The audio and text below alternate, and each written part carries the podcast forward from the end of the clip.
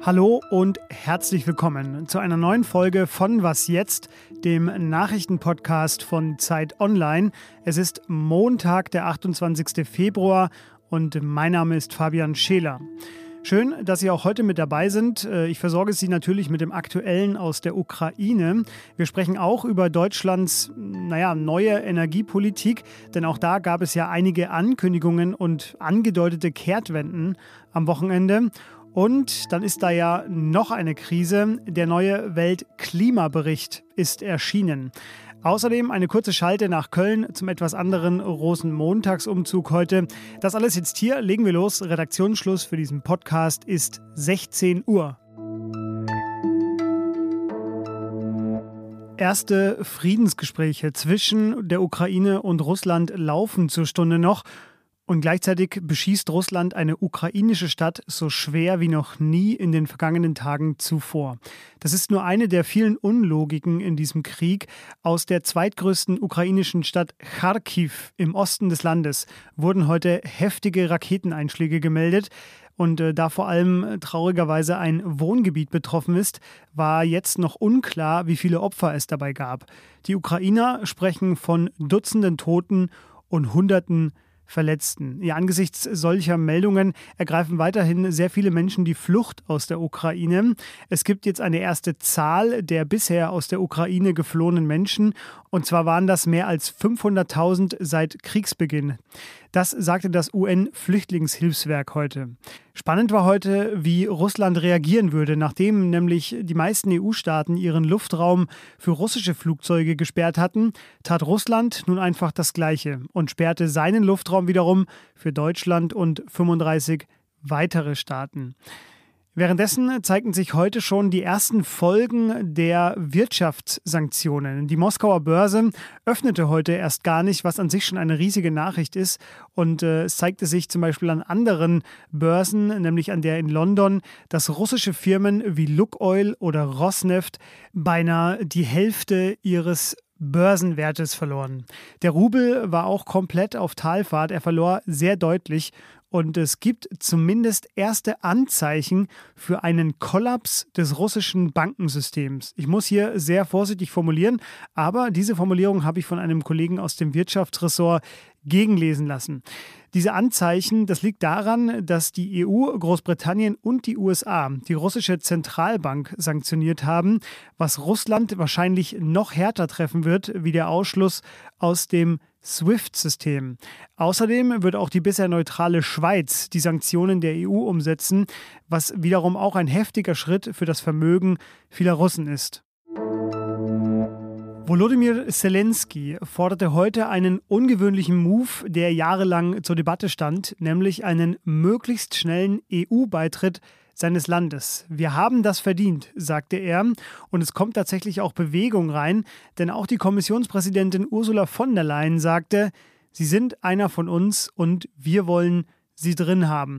Da dämpfte allerdings die grüne Außenministerin Annalena Baerbock äh, schon mal die Erwartungen und sagte, allen sei bewusst, dass ein EU-Beitritt nichts ist, was man in einigen Monaten vollzieht. Viele Grundsätze der deutschen Politik standen am Wochenende zur Debatte, beziehungsweise wurden, äh, siehe Waffenlieferungen, einfach abgeräumt in kürzester Zeit. Was mir auch auffiel, Deutschland sucht jetzt Wege, seine Energieversorgung äh, dieser neuen Zeitrechnung anzupassen. Zwei neue Flüssiggasterminals sollen gebaut werden. Äh, sogar eine Verzögerung des Atomausstiegs war hier und da im Gespräch. Und dann gab es noch diese Antwort am Sonntagabend von der Grünen, Annalena Baerbock, beim Maybrit Illner im ZDF. Und die Grünen werden länger Kohle verheizen müssen, Frau Baerbock? Ja, das ist der Preis, äh, den auch wir zahlen für diesen Krieg von Herrn Putin. Aber es ist nichts dagegen, was äh, die Menschen in der Ukraine erleben äh, müssen. Ja, der Mann, auf den jetzt alle schauen, das ist der Energie- und Wirtschaftsminister Robert Habeck. Der sagte, es gebe keine Denktabus und das gilt natürlich auch für uns. Und deshalb frage ich jetzt Petra Pinsler, Korrespondentin im Zeit-Hauptstadtbüro, wie sieht eigentlich Deutschlands Energiepolitik nach diesem Wochenende aus? Hallo Petra. Hallo. Petra, wir machen es so, ich werfe dir die Thesen hin, die bis zum Wochenende noch galten oder vielleicht noch immer gelten und du sagst mir, ob sie noch immer Bestand haben, okay? Okay, machen wir so. Also, Kohleausstieg bis 2030, haltbar oder nicht?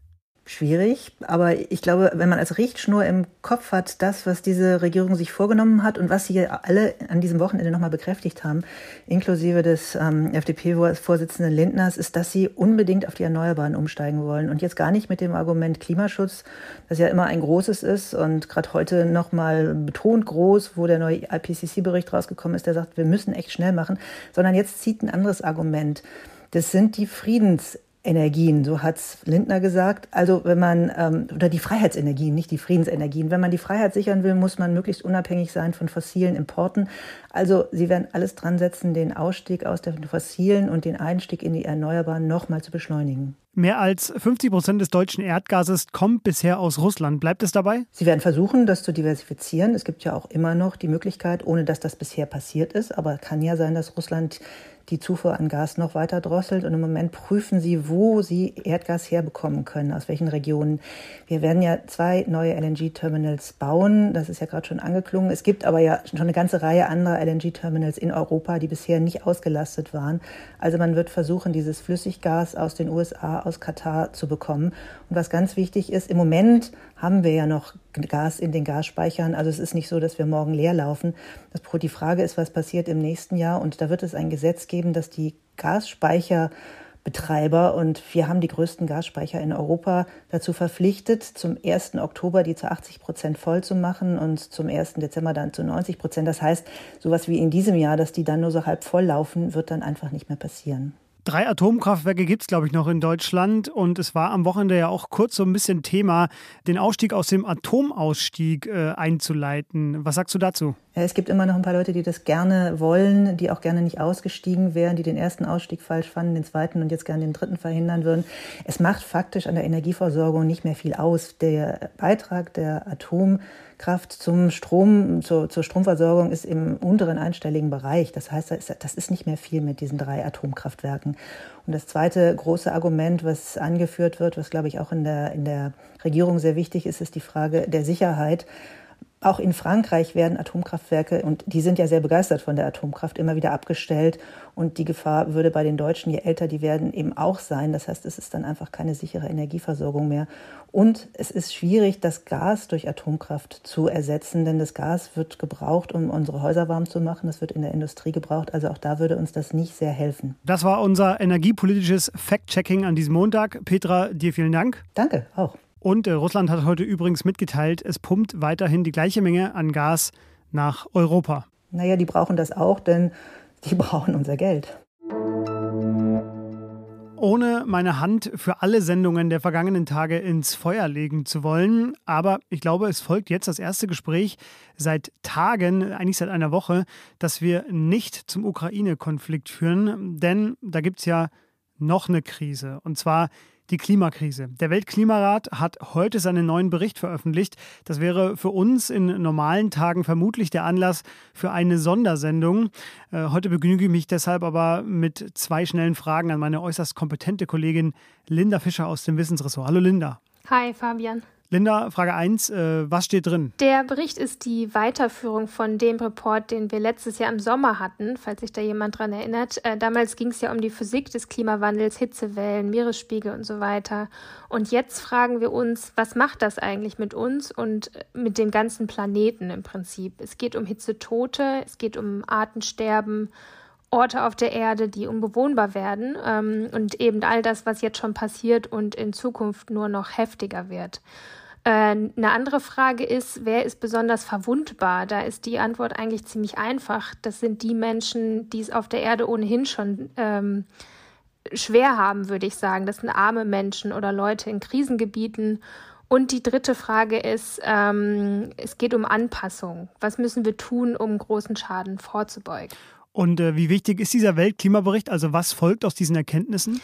Er ist auf jeden Fall das Wichtigste, was die Wissenschaft zum Klimawandel liefern kann. Ähm, wer sich fragt, was kommt eigentlich auf uns zu und was kann ich dagegen unternehmen, der ist auf jeden Fall gut beraten, da reinzuschauen. Insbesondere würde ich sagen, sollten Politiker das tun und generell Entscheidungsträgerinnen, weil wir können jetzt nicht mehr Städte bauen oder Häuser renovieren, ohne dabei Klimaschutz mitzubedenken und auch die Anpassung. Und wir haben auch keine Zeit mehr, um bei Klimainvestitionen ungenau zu sein. Der Bericht bietet da die wichtigsten Erkenntnisse, die man, ähm, wie man solche Maßnahmen klug und langfristig plant. Ja, ganz um die Ukraine kommen wir hier übrigens auch nicht drum rum, denn die ukrainischen Wissenschaftlerinnen, die an diesem Bericht äh, noch bis vor kurzem mitgearbeitet haben, die zogen sich am Wochenende kurz vor der Veröffentlichung natürlich äh, aus diesem Gremium zurück. Aber es gab eine schöne Geste. Ein russischer Kollege entschuldigte sich bei Ihnen. Linda, dir vielen Dank. Danke, Fabian. Was noch? Ich bin absolut kein Karnevalist und aus der Ecke, aus der ich herkomme, da sagt man dazu auch äh, ein seltsames Wort und zwar Fasching.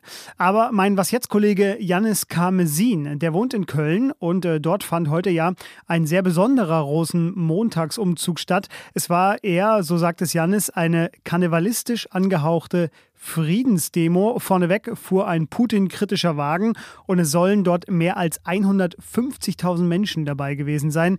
Das sagten die Veranstalter. Jannis hat die Kölner Jecken gefragt, äh, Karneval feiern trotz des Krieges, geht das eigentlich? Die Kölner haben äh, eine lange Tradition mit dem Rosenmontagszug und er war schon immer politisch und er soll auch heute politisch sein und ich finde es in Ordnung, dass Menschen kommen, die auch verkleidet sind. Äh, wir, wir zeigen damit unsere Solidarität, darum geht es heute. Es gibt die Trömmelchen, die ja auch irgendwie immer ein bisschen so militaristisch klingen, aber eine Militärparodie sein sollen. Ich weiß nicht, ob das alles so funktioniert, aber natürlich ist es toll, dass so viele Leute kommen. Ich komme aus dem Westen Ukraine, mit dem, äh, wo die Grenze mit Moldawien. Mein Vater ist da und er äh, muss da bleiben. Ich habe meinen Vater geschickt, dieser äh, jetzt gerade hat mit Musikanten gespielt, weil er auch Musikant und macht auch so. Der hat äh, großen Respekt geschickt zu Musikanten.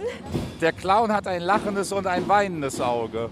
Und der, der Narr an sich, der versucht, dem Großen die Stirn zu bieten, der versucht, ihn äh, zu persiflieren, aber auch zu zeigen, dass es nicht weitergeht. Insofern ist beides sauber miteinander vereinbar.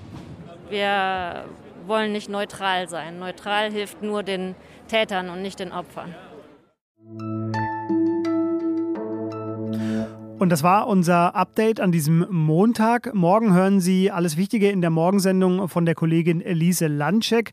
Für das ganz, ganz, ganz Aktuelle gehen Sie natürlich bitte auf Zeit Online. Da finden Sie ja unter anderem unser Live-Blog und weitere wichtige Stücke, die Sie auf dem Laufenden halten zur aktuellen Situation. Um uns zu erreichen, schreiben Sie uns eine Mail für Fragen oder Kritik an wasjetzt.zeit.de. Sie können auch twittern unter dem Hashtag wasjetzt. Da lest zumindest ich alles mit. Mich finden Sie jetzt außerdem im Feierabend. Bis bald. Tschüss.